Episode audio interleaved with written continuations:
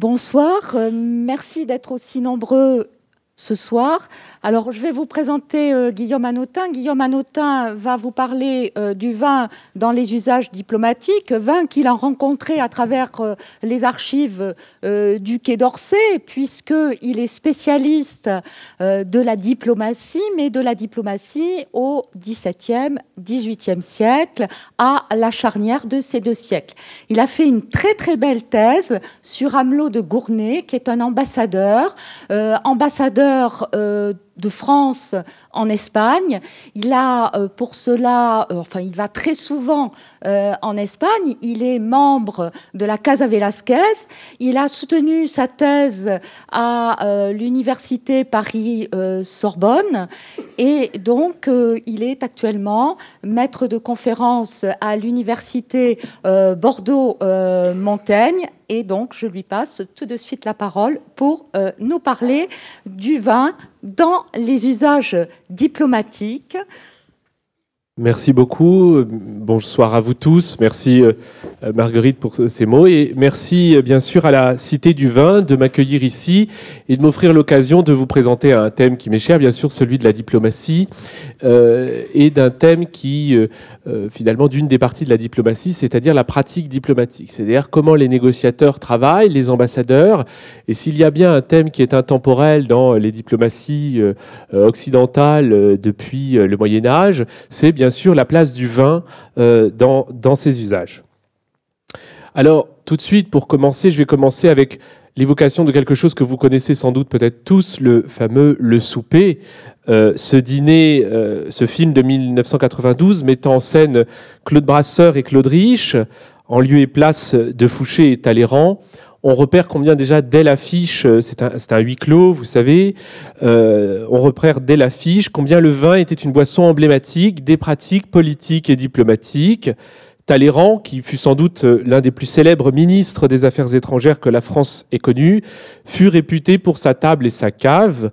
On dit même que ces champagnes auraient fait fureur lors du congrès de Vienne.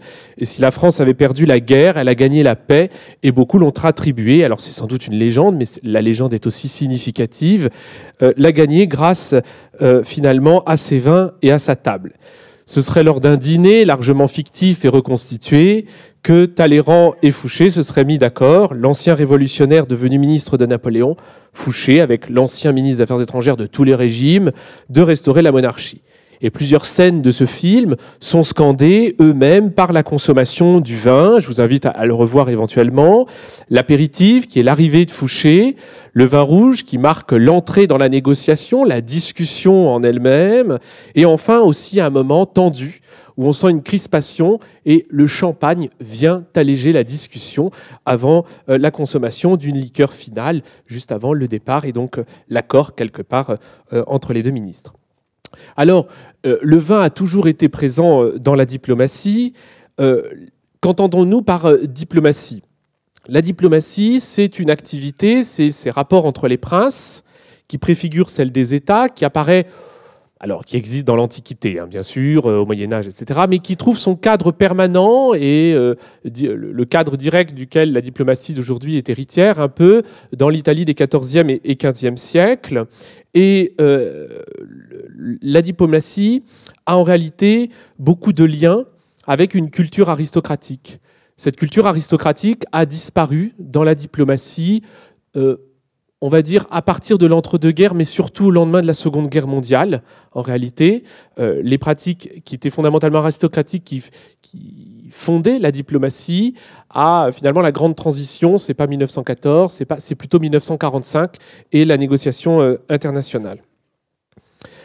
Le vin demeure euh, néanmoins un moyen au service des États aujourd'hui, notamment un moyen de communication pour assurer une vente de leur production, mettre en valeur euh, les savoir-faire des États. Et donc le vin est peut-être moins présent dans des dîners euh, dont vous savez des célèbres chocolats ont euh, finalement forgé le mythe de l'ambassadeur et de son chocolat. En réalité, l'ambassadeur, c'est davantage un ambassadeur avec un verre de vin en réalité. Et ce que l'on vend, c'est du vin, ce que l'on défend, c'est du vin. Et euh, cette consommation a tendance à disparaître et à devenir le précaré, euh, finalement, aujourd'hui, de la table du président de la République, celle du Premier ministre ou des présidents des assemblées qui ont encore de, véritables, de véritables caves. Alors, les interrogations que je vous propose d'évoquer avec vous ce soir sont bien sûr les suivantes. D'abord, que buvait-on? Et euh, plus, alors, les historiens du vin ont mis en évidence que le goût du vin a beaucoup changé, bien sûr, euh, mais je m'intéresserai plus précisément comment buvait-on du vin et comment cette consommation du vin s'inscrivait en réalité dans un cadre diplomatique, c'est-à-dire comment le travail du diplomate est fondamentalement à la fois conditionné par cette consommation du vin, qu'est-ce qui fait le bon diplomate dans la pratique et l'usage du vin, et aussi, en d'autres termes, comment le vin était-il distinct dans l'usage du vin était-il distinct dans un cadre diplomatique? Est-ce qu'il y a un usage spécifique du vin par les diplomates? Alors, le vin est inséparable en réalité dans les activités diplomatiques de la table et de la gastronomie. J'enfonce sans doute une porte ouverte auquel euh, il est associé. Dans le cadre diplomatique, il en allait de même, puisque le vin est consommé au cours des repas, rassemblant négociateurs, ministres, étrangers et plénipotentiaires. Toutefois, je souhaiterais mettre en évidence d'autres usages du vin qui ont aujourd'hui disparu, mais qui ont existé par le passé. Et nous intéresserons sur, cette, sur une contradiction. Les modes de consommation du vin euh, dans le cadre diplomatique, euh, je l'ai déjà précisé, sont fondamentalement des usages hérités des sociétés de cour. En fait, la manière de boire le vin, et encore aujourd'hui vous allez vous apercevoir la manière dont on se sert, dont on boit le vin, est en réalité un usage qui fondamentalement est l'héritier de ces cours nés à l'époque de la Renaissance. Et euh, par exemple, il y a un éthos nobiliaire de la culture et de la consommation du vin on boit du vin, mais par exemple, il y a une transition qui est très importante, c'est que euh, à l'époque moderne, 16e, 18e siècle, s'opère un processus où finalement l'ivresse est de moins en moins acceptée. Et donc la consommation du vin devient une manière d'illustrer des manières délicates. D'accord? On montre son éducation, sa police, dans une consommation qui doit être euh, euh, délicate, qui doit illustrer un savoir-vivre qui, chez les diplomates, est aussi un savoir-être et qui est aussi le gage de leur crédibilité, en fait. La retenue fait partie d'une qualité attendue. D'accord? Et ça, c'est un, critère qui a existé dès le XVIIIe siècle et qui est encore aujourd'hui rappelé dans les vadémécums qui sont remis aux diplomates lorsqu'ils partent en poste à l'étranger. Alors, je voudrais m'intéresser dans, dans, dans, trois temps. Premier temps, je m'intéresserai du vin des rois à celui euh, des diplomates, l'usage du vin à la cour. Dans un deuxième temps, je m'intéresserai boire du vin ou négocier. Comment négocie-t-on avec la bouteille, si je puis dire, avant de m'intéresser dans une dernière partie, dans un troisième point, si cet usage a disparu ou s'il a simplement évolué dans ses formes. Alors, euh, l'Europe, euh, et c'est emblématique de, l'Europe, vous allez pour, on, évoquera le cas chinois, euh, dans l'Europe euh, du XVIe et XVIIe siècle, vous le savez, on ne mange plus comme au Moyen Âge. On ne mange plus comme au Moyen Âge. L'usage des couverts se répand au XVIe siècle. La fourchette et le recours au verre est aussi emblématique d'une transition. Avant, on buvait le vin dans des gobelets et on le boit peu à peu, euh, finalement, dans des verres. Alors pourquoi cette transition? Tout simplement parce que du repas médiéval au repas de l'époque moderne, il y a eu une transition majeure. Auparavant, quand on mangeait, quand on dînait, euh, y compris à la table du prince, on partage le mets sur une tranche de pain qui est commune avec son voisin. Petit à petit, il va y avoir une individualisation de l'alimentation dans sa pratique.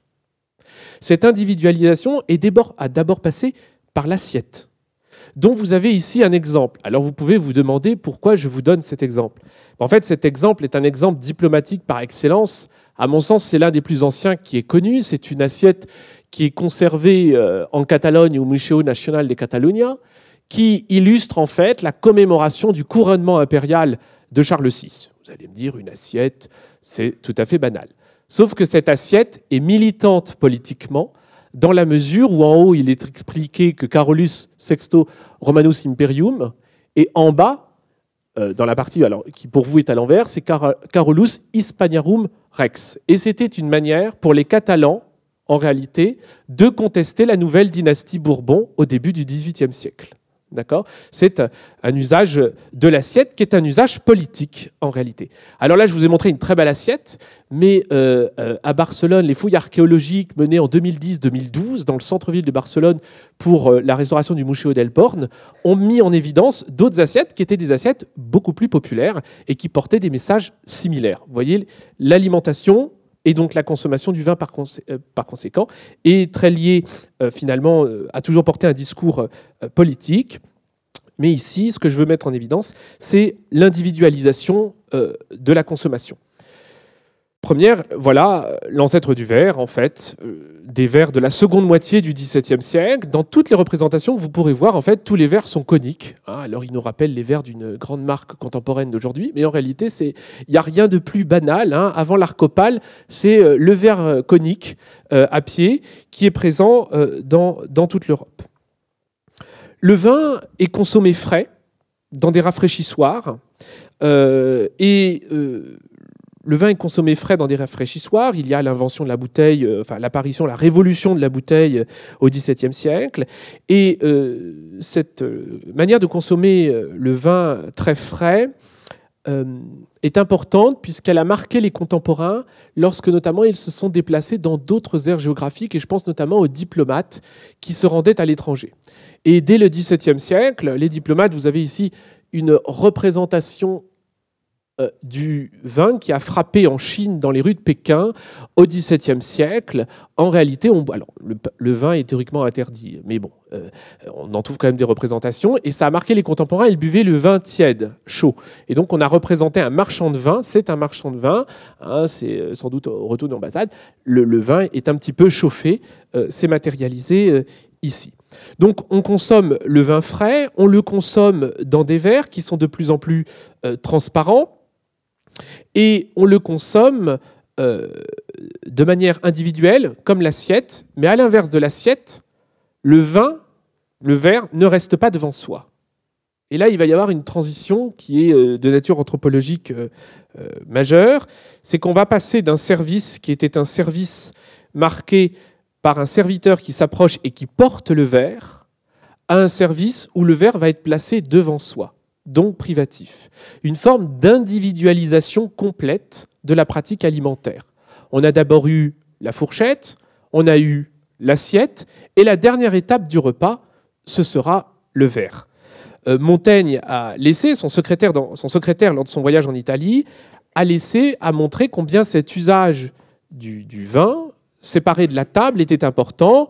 Il écrit On servit Monsieur de Montaigne comme on faisait entièrement, ordinairement chez Monsieur l'ambassadeur quand il y mangeait, à voir en cette façon.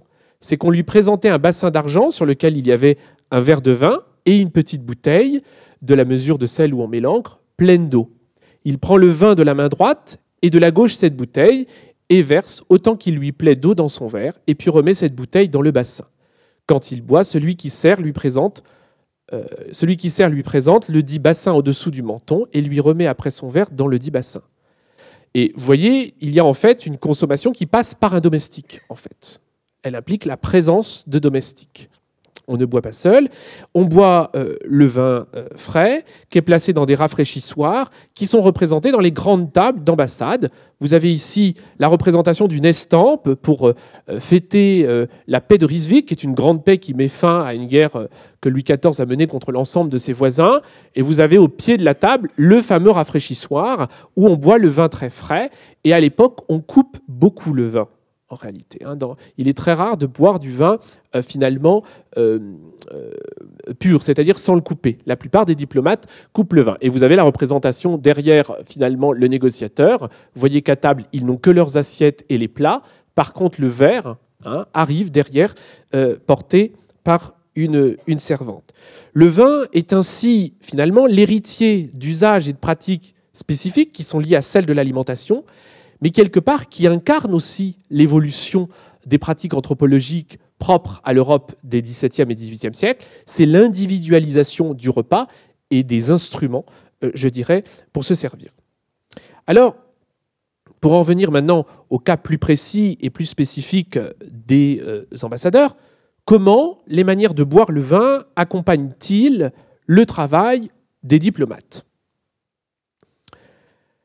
Alors, euh, dans tous les traités d'ambassadeurs, documents dans lesquels on théorisait la fonction du diplomate, dès le début, il a été souligné combien la consommation devait être limitée et modérée. Certaines cours sont connues pour l'abandon de la consommation d'alcool. Dès le XVIe et le XVIIe siècle, c'est bien sûr la cour des rois de Pologne. Euh, et au XVIIe siècle, un diplomate a théorisé, euh, finalement, un, diplomate de Louis XIV a théorisé la fonction d'ambassadeur. Ce qui est très intéressant avec le cas de ce diplomate, c'est qu'il a été totalement oublié par les historiens jusqu'au milieu des années 1980. Il s'appelle François de Calière.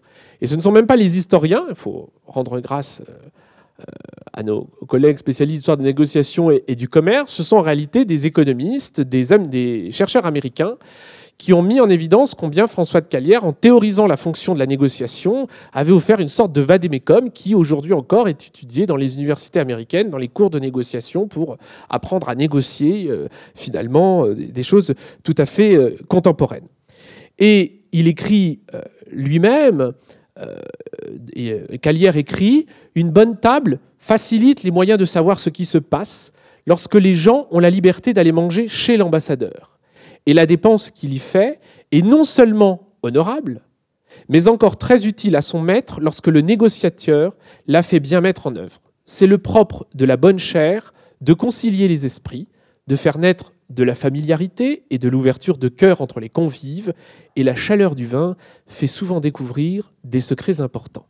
En effet, dès l'époque, il faut que les ambassadeurs et table ouverte. Alors ça, c'est quelque chose qui a totalement disparu, mais un ambassadeur se distingue parce qu'il tient une table ouverte. Cet usage est demeuré en réalité très présent jusque dans l'entre-deux-guerres. Hein. jusque dans les années 1920-1930, les ambassadeurs reçoivent euh, euh, les intellectuels, euh, les savants, les élites économiques des pays où ils sont en poste, etc. Et dans certains États qui ont une culture de la gastronomie aujourd'hui encore très forte, c'est attendu. Alors par exemple, pour aujourd'hui, pour les diplomates français du Quai d'Orsay, ce n'est pas le cas de tous les pays, mais lorsqu'ils se rendent au Japon, par exemple, euh, euh, immédiatement, euh, la maison impériale japonaise communique une liste de gens, ce serait bien de les recevoir. vous êtes nommé ambassadeur au Japon, faut organiser du dîner. Hein. Il y a d'autres pays, c'est moins, moins, le cas. Alors, cette consommation euh, doit être modérée.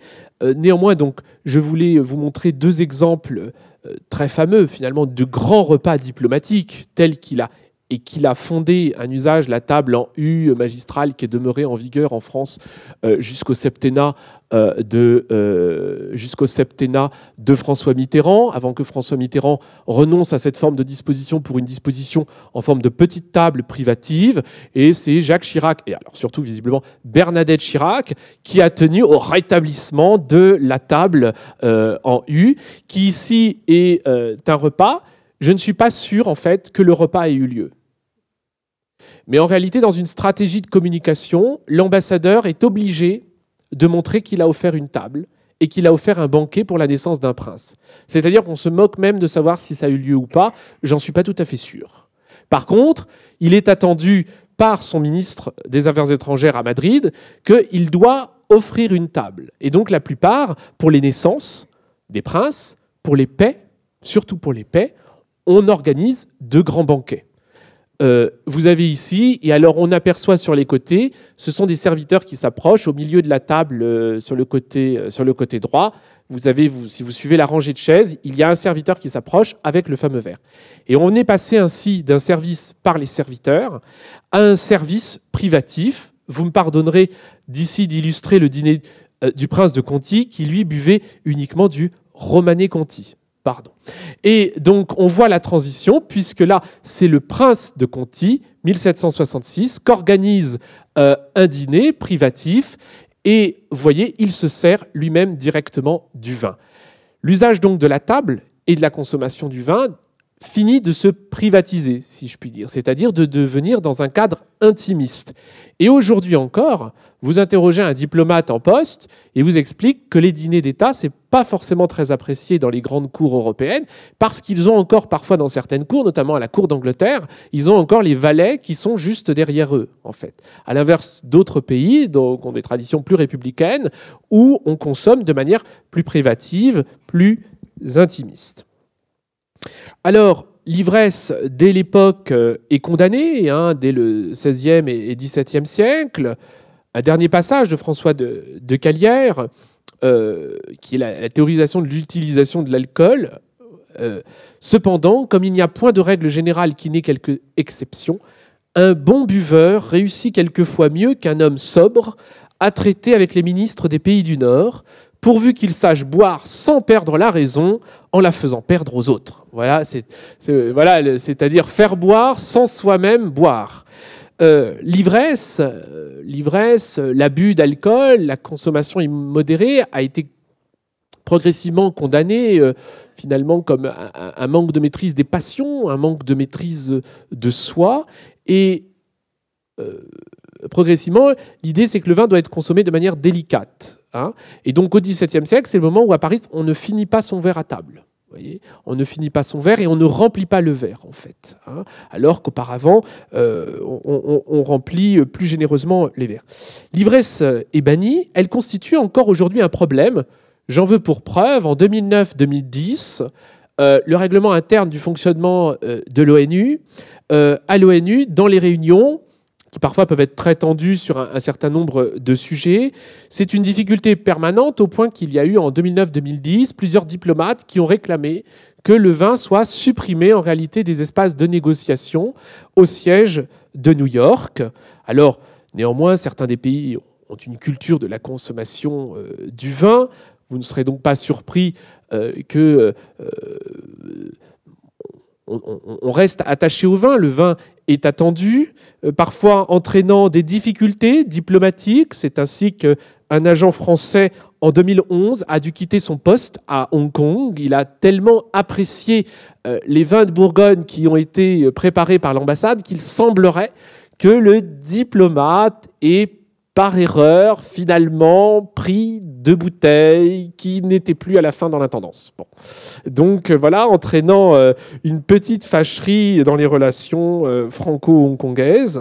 le comité d'éthique, aujourd'hui encore en place, hein, qui existe au Quai d'Orsay, exige à tous les diplomates qui partent en poste, on leur remet un vademecum, alors les conseils vestimentaires, etc., etc., et on leur remet, il y a un passage sur l'alcool, et on leur conseille euh, vivement d'être très, très vigilants sur la consommation d'alcool, voire, ce qui serait le mieux, se contenter d'eau.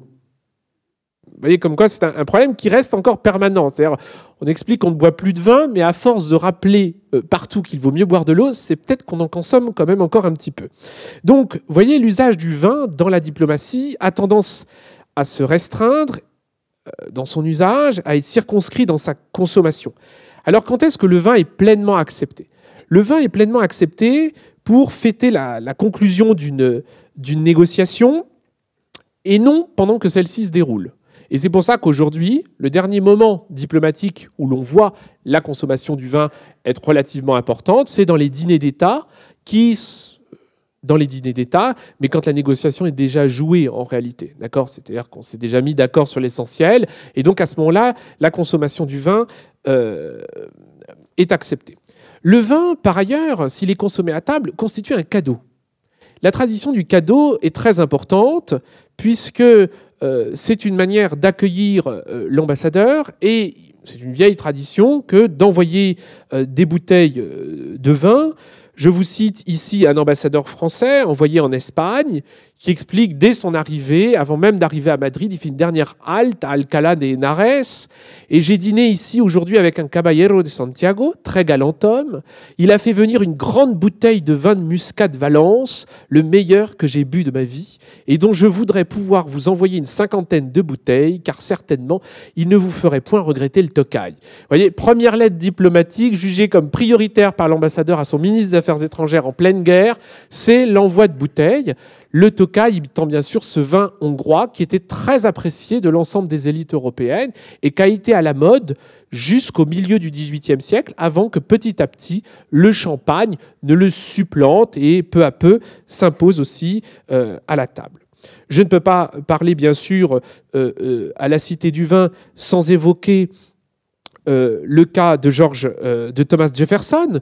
Thomas Jefferson, qui dans ses premières lettres envoyées au gouvernement américain, euh, fait envoyer plusieurs dizaines de bouteilles de Château Latour à George Washington lors de son passage à Bordeaux. Winston Churchill est demeuré très friand et très sensible à l'envoi notamment de champagne et notamment d'un type de champagne. L'ambassadeur de Suède écrit à Gustave III euh, aussi qu'il euh, offre du vin. En effet, il y a un usage du vin qui est important pour un ambassadeur, c'est que s'il veut s'attirer les bonnes grâces de la société où il est, c'est finalement d'offrir du vin. Et donc l'ambassadeur de Suède a trouvé la technique. Finalement, quand il y a quelque chose à fêter, il fait installer des tables devant l'ambassade où on sert de la boisson et on sert. Et alors, ça lui coûte très cher. C'est l'une des rares dépenses qui lui a été intégralement remboursée par son ministère à son retour. Euh, Churchill, donc euh, grand amateur euh, de champagne, du champagne Paul Roger, voyez, lors d'un dîner officiel en l'honneur de Frédéric IX de Danemark, il a annoté directement le menu. Ce qui est très intéressant, c'est qu'il annote le menu et qu'il envoie le menu finalement à, l'héritière du champagne, Paul Roger. Et alors, vous ne le voyez peut-être pas, mais il lui écrit dans un français parfait Ma chère Odette, si vous tournez la page, vous comprendrez pourquoi j'ai écrit sur ce papier. Je pense que cela vous intéressera il semblerait que le roi a les mêmes idées sur les sujets et sur les affaires importantes que nous avons faites ensemble. Il parle de la négociation avec le Danemark en 1951 et il parle surtout, comme vous l'avez remarqué, il annote, il entoure la marque du champagne, du Paul Roger 1928. Winston Churchill, c'est un client facile pour tout historien qui présente la diplomatie euh, du XXe euh, siècle, puisqu'il a été un très grand euh, amateur un très grand amateur de vin. Le vin, constitue ainsi euh, un atout euh, de séduction. Cet atout de séduction a peu à peu euh, un petit peu disparu, finalement, des usages après la Seconde Guerre mondiale. Et néanmoins, alors des diplomates, hein, encore en poste, vous expliqueraient aujourd'hui que pour aplanir un problème, pour éviter un différent, alors le, le problème, c'est qu'on ne peut pas toujours en parler très librement euh, lorsqu'un président commet une gaffe. Quand un président commet une gaffe, par exemple, donc je ne citerai pas le cas précis, l'ambassadeur en poste, immédiatement dans le pays étranger, pour tenter de rattraper la gaffe, va inviter à dîner. Et il va offrir de grandes bouteilles. Manière de dire, c'est un malentendu. D'accord? Alors, euh, ça s'est effectué de manière récente, en 2009, avec une monarchie européenne. Cela a été effectué aussi dans un État africain en 2013. Finalement, le diplomate prévient le problème euh, avec une consommation du vin. Le vin, l'usage du vin dans la diplomatie donc, est très réduit, très, aujourd'hui très restreint. Le dernier moment où l'on boit du vin, dans le cas diplomatique, c'est vraiment les dîners d'État. Et les dîners d'État sont euh, très importants. En fait, on n'y joue rien. Tout est négocié. Mais ces dîners d'État sont des moments de mise en valeur, finalement, d'une relation politique. Ils sont attendus quelque part. Pas tant par les diplomates que par les opinions publiques, en fait. Le dîner d'État est un moment où on offre une image à la communication. On voit des gens attablés, bien installés, qui vont passer un bon dîner. Alors, je n'ai jamais vu de diplomate me disant qu'il raffolait des dîners d'État. Ça paraît être l'obligation euh, pénible, mais euh, sauf que c'est une réalité euh, de leur métier. Le choix du vin est un choix politique. À la présidence de la République française, aujourd'hui encore, autant on soumet au président de la République des menus pour la table, autant l'arbitrage du vin lui est aussi confié directement. Alors, en fonction des présidents, il y en a qui ont été plus ou moins soigneux sur le vin. Euh, je vais citer donc euh, euh, Valéry Giscard d'Estaing était très exigeant en termes de cuisine, mais pas tellement en vin. Il y en a un, vous ne serez pas surpris, qui était très amateur de grands crus. Il s'agit de Jacques Chirac et qui veillait tout particulièrement. Et le grand sommelier de, de, l'Élysée a confié enfin c'était pas le, sommelier, c'était le chef de cuisine, pardon, excusez-moi, qu'au moment euh, des fêtes euh, des 100 ans de l'entente cordiale, donc en 2004, Bernadette Chirac a imposé ses choix en matière de vin. Euh, le chef de cuisine et l'intendant regardant surtout la, la dépense, et Bernadette Chirac voulant honorer la reine d'Angleterre a voulu fêter cette alliance, se renouveau en plus en 2003. Il se profile la question de la guerre euh, euh, en Irak, euh, les difficultés diplomatiques. Il est important de manifester qu'en dépit des dissensions diplomatiques entre les deux pays, Londres demeure un partenaire de choix pour Paris. Donc, la reine, on soigne la reine lorsqu'elle est reçue. D'ailleurs, pour euh, avoir posé la question au cuisinier en chef de l'Élysée en lui demandant quel est l'invité le plus compliqué à recevoir, il ne vous cachera jamais que en réalité c'est la reine d'Angleterre pour une raison très simple, c'est qu'elle est venue près d'une trentaine de fois en France et alors faire 30 menus différents, tandis qu'avec un Premier ministre d'un pays étranger, comme ça change environ tous les 10 ans, on peut espérer lui resservir le même plat. Avec la reine d'Angleterre, qui visiblement en plus est une mémoire euh, assez euh, redoutable, euh, on conserve le souvenir. Et donc Bernadette Chirac, pour vous livrer et vous faire un petit peu saliver, a choisi, pour ce moment majeur de la diplomatie française, un an avant l'élargissement de l'Union européenne, un mouton Rothschild 1988, un château d'Yquem 1990, un Dom Pérignon millésimé pour 240 couverts, en sachant qu'on compte une bouteille pour trois personnes. Vous voyez, c'est le dernier moment en fait. Et vous allez voir que on boit, mais en réalité, cet usage a aussi pu être, pu être euh, décrié. Alors, il y a un François Mitterrand aussi a usé de ce pouvoir euh, dans une maîtrise assez consommée de la contradiction politique, avouons-le. Il a reçu deux fois euh, les grands de ce monde lors d'un G7 et d'un G20. Première fois, il réunit le G7 à Versailles. Seconde fois, il réunit le, G, 20 euh, le G7, excusez-moi, au Louvre. Et ils ont bu que du champagne que du champagne. Le vin euh, sert ici, vous voyez, une transition subtile entre une pratique à la fois très ancien régime et finalement qui s'accorde parfaitement d'un usage très euh, républicain. On dit, euh, les spécialistes des relations franco-allemandes ont souligné, on a tendance à l'oublier parce qu'on est demeuré sur l'image des relations franco-allemandes, notamment entre Jacques Chirac et le, le chancelier social-démocrate Gerhard Schröder. Tout avait mal commencé on a tendance à oublier que euh, la première année de leur euh, difficulté, euh, de leur relation, a été tendue en fait. Il y avait la négociation de la PAC, il y avait un certain nombre de difficultés, et tout est mal parti. Alors je ne peux pas vous dire si l'anecdote est vraie ou fausse.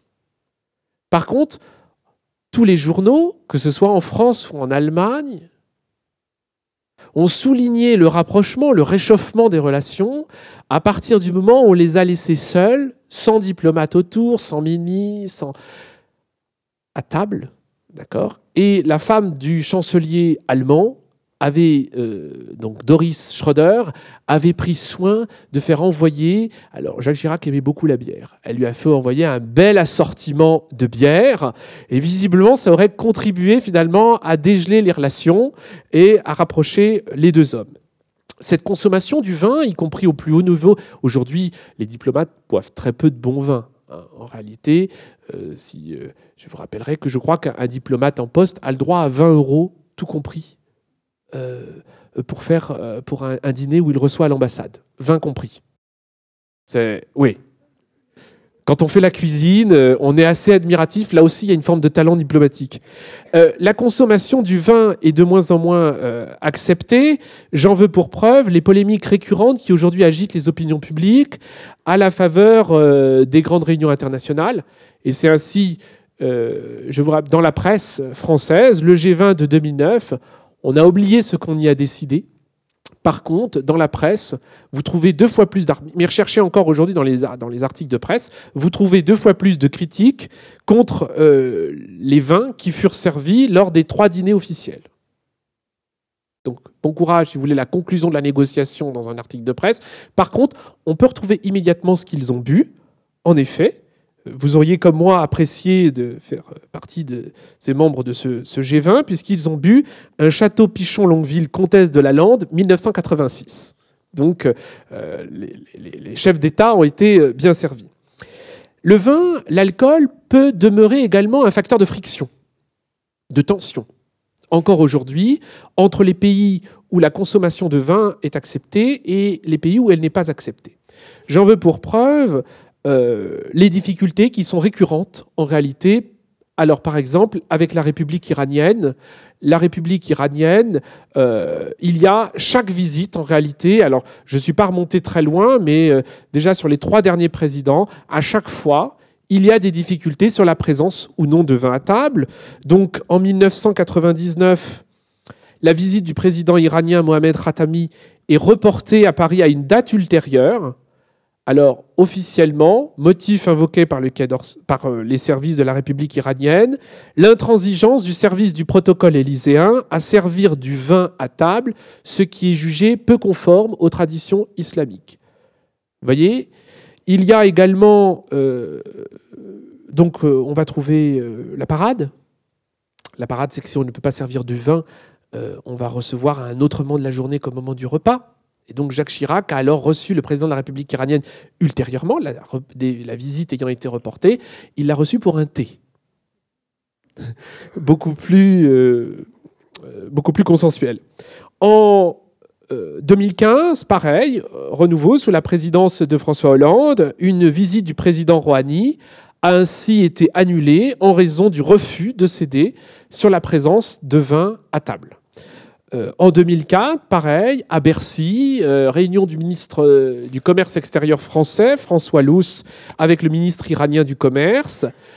problème, ils menacent de quitter les négociations, de rentrer chez eux, si on garde le vin à table. D'accord? Alors finalement, là, ça n'était que le ministre, il a cédé, l'usage voulant, en termes de diplomatie, qu'on s'adapte aux traditions du pays d'accueil.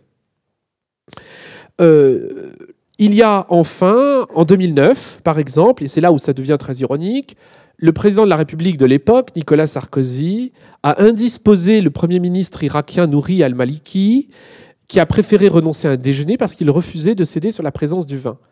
Or, euh, les plus informés d'entre vous n'ignorent pas combien en réalité le président Sarkozy ne buvait jamais de vin. Sauf que le vin est un élément emblématique finalement du repas diplomatique. S'il n'y a pas de repas, c'est une sorte de visite inachevée. Regardez encore aujourd'hui les équipes de communication de la chancelière allemande ou du président français. Qu'est-ce qu'on le montre? On montre toujours des images qui n'ont aucun sens pour la négociation. On montre un président sortant et descendant de son avion. C'est pas le moment où on discute euh, politique agricole et réponse à un problème en Syrie. Et on les montre aussi à table on les montre à table. C'est-à-dire qu'en termes d'image, le moment du repas comme le moment de la sortie de l'avion sont les images qui fixent dans l'opinion publique un rapprochement. Pourquoi la descente de l'avion? Parce que c'est le moment où ils se disent bonjour. Et donc, à la mesure de, l'enlacement plus ou moins sincère et apprécié, finalement, se lie une forme du rapport diplomatique. La table, pourquoi? C'est très important Par exemple, on n'y renonce pas, euh, tout simplement parce que c'est le moment où les gens sourient, en fait. Voyez? Une crispation à la fin d'une négociation, eh bien, il vaut mieux immédiatement passer au repas et on fait venir la presse, on sort la presse de la fin de, la négociation, on ne monte pas la presse. Par contre, à table, c'est OK. On, fait rentrer. Et les photographes de presse, vous le direz aujourd'hui, ce qu'ils ont droit de photographier, c'est le début du repas. D'accord? Alors, ces, ces, indices, ces frictions qui existent toujours dans les rapports diplomatiques aujourd'hui, euh, apparaissent comme des broutilles. Elles apparaissent comme des broutilles, elles sont souvent incomprises euh, finalement de nos sociétés contemporaines, mais elles sont très importantes parce que la diplomatie, c'est jouer un rapport de force autrement que par la guerre. Et donc tous les actes qui scandent la vie diplomatique sont des moments où se joue le rapport de force, en fait. D'accord? Et ce qu'il y a à table est aussi une manière de jouer un rapport de force diplomatique. D'où sans doute l'un des éléments, pourquoi on refuse de céder sur le vin à table, y compris quand le président lui-même ne boit pas de vin ou qui confond un vin blanc et un vin rouge. voyez, dire, c'est le principe, c'est pas qu'il aime ou qu'il n'aime pas. La question, c'est de savoir qu'on joue un rapport de force, en fait. D'accord? Et ce rapport de force, il passe par ces rituels diplomatiques. Enfin, et je surveille euh, l'heure, c'est bon, le vin, euh, euh, l'usage du vin s'est restreint. Il est demeuré aujourd'hui, finalement, dans les ambassades. Les ambassadeurs donnent beaucoup moins de dîners qu'auparavant. Hein. la diplomatie mondaine critiqué par Georges Pompidou, euh, l'exercice de la tasse de thé euh, a quasiment disparu, euh, sauf qu'ils reçoivent encore en certain nombre de pays. Hein. je vous citais le, cas du Japon, hein, qui est connu, qui est connu pour cela. D'autres pays aussi. Alors il y a des pays où ils sont moins amateurs de vin, donc on peut, j'allais dire, passer des vins peut-être de, qualité moins, moins relevée. Je ne citerai pas ces pays, euh, la consommation du vin est donc limitée à des moments diplomatiques très particuliers, les grands dîners d'État.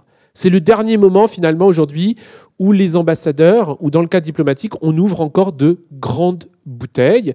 Tordons le cou à un fantasme, les diplomates ne boivent pas des châteaux Latour, des euh, comtesses euh, euh, des pichons euh, comtesses de la Lande ne boivent plus des châteaux d'Yquem comme ça dans le cadre diplomatique. Hein. ça reste très réservé. Faut la commémoration de 1945, grosso modo.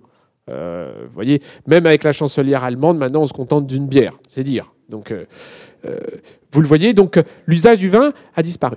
Je voudrais terminer dans un dernier point, dans un dernier point sur un usage qui est paradoxal, qui a totalement euh, disparu. J'en ai touché un mot tout à l'heure.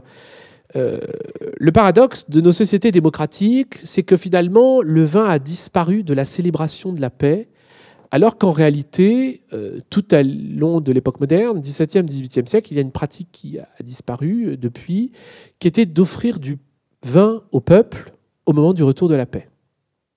Aujourd'hui, au mieux, il y a un défilé militaire, un feu d'artifice. Mais finalement, il n'y a plus euh, la consommation du vin. J'ai retrouvé, nous avons que de très rares exemples, à la Bibliothèque nationale de France, au cabinet des estampes, finalement, comment fêtait-on le retour de la paix? Eh bien, on installait des fontaines de vin. D'accord On installait des fontaines de vin dans les rues. Vous avez ici un exemple d'une fontaine de vin qui euh, est offerte par la ville de Strasbourg après euh, la guerre de Ryswick. Donc c'est une guerre très longue entre Louis XIV et l'ensemble des États européens, etc. Strasbourg a beaucoup souffert. Donc ils ont offert finalement une très belle fontaine. Et en fait, ces fontaines sont des fontaines en carton-pâte. Alors je suis content parce qu'ici on, le voit, vous apercevez sous le buste de Louis XIV la représentation des jets et on fournissait en vin et la population venait boire. C'est très courant pour fêter les paix.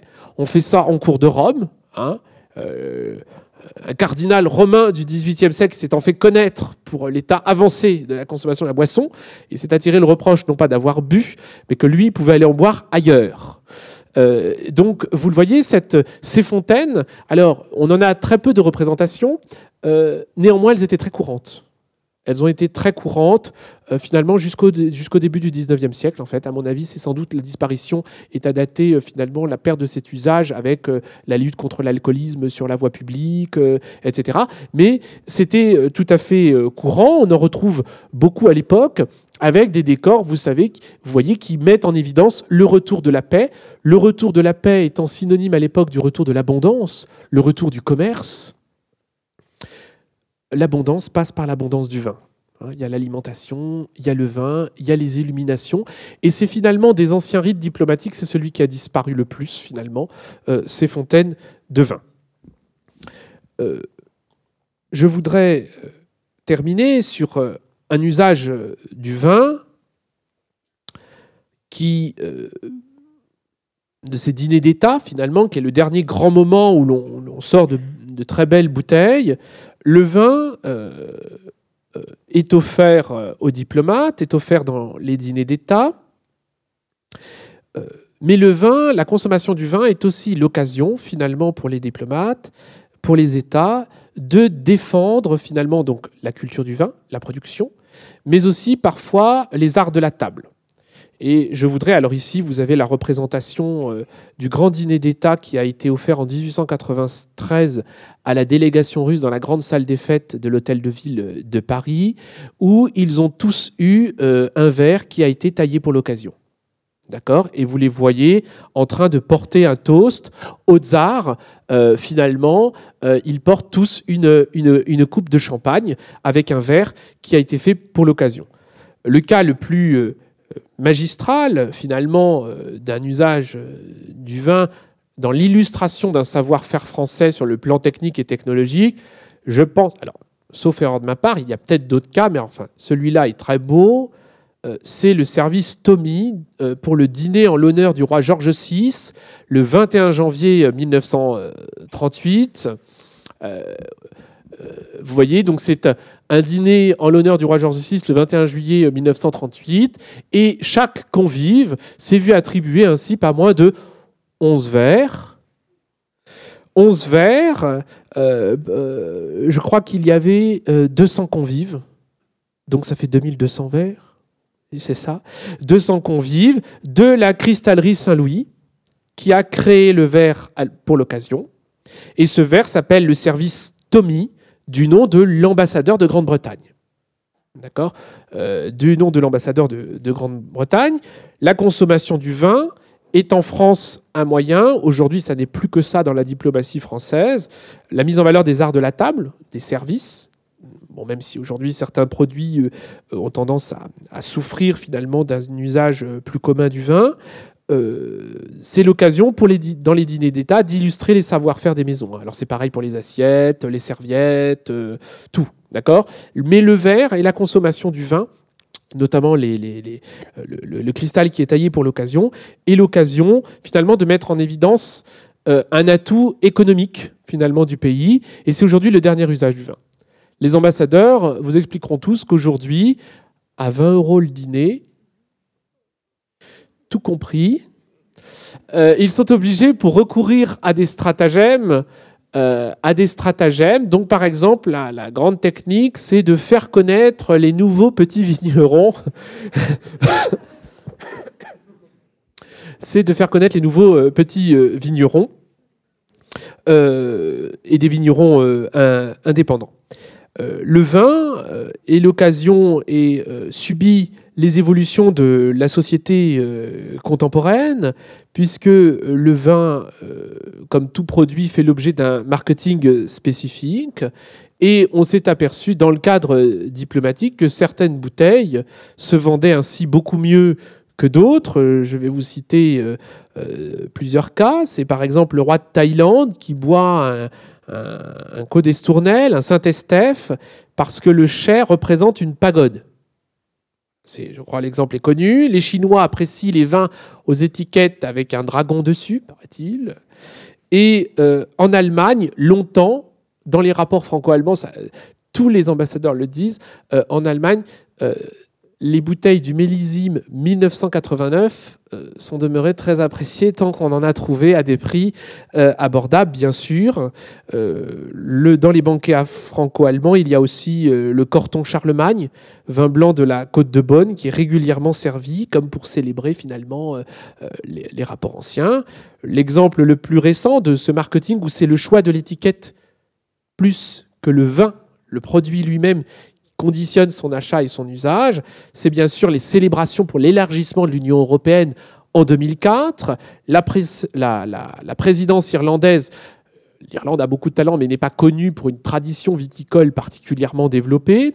Euh, L'Irlande a, servi un château Lynchbage en 2004 pour la simple raison qu'il euh, euh, s'agit d'un noble irlandais Qui a fui son pays euh, après la défaite de Jacques II contre Guillaume III en 1690 et qui a trouvé dans le Bordelais euh, finalement une nouvelle terre d'accueil. Et c'était pour l'Irlande l'occasion de, fêter finalement des retrouvailles à travers euh, l'utilisation de ce vin.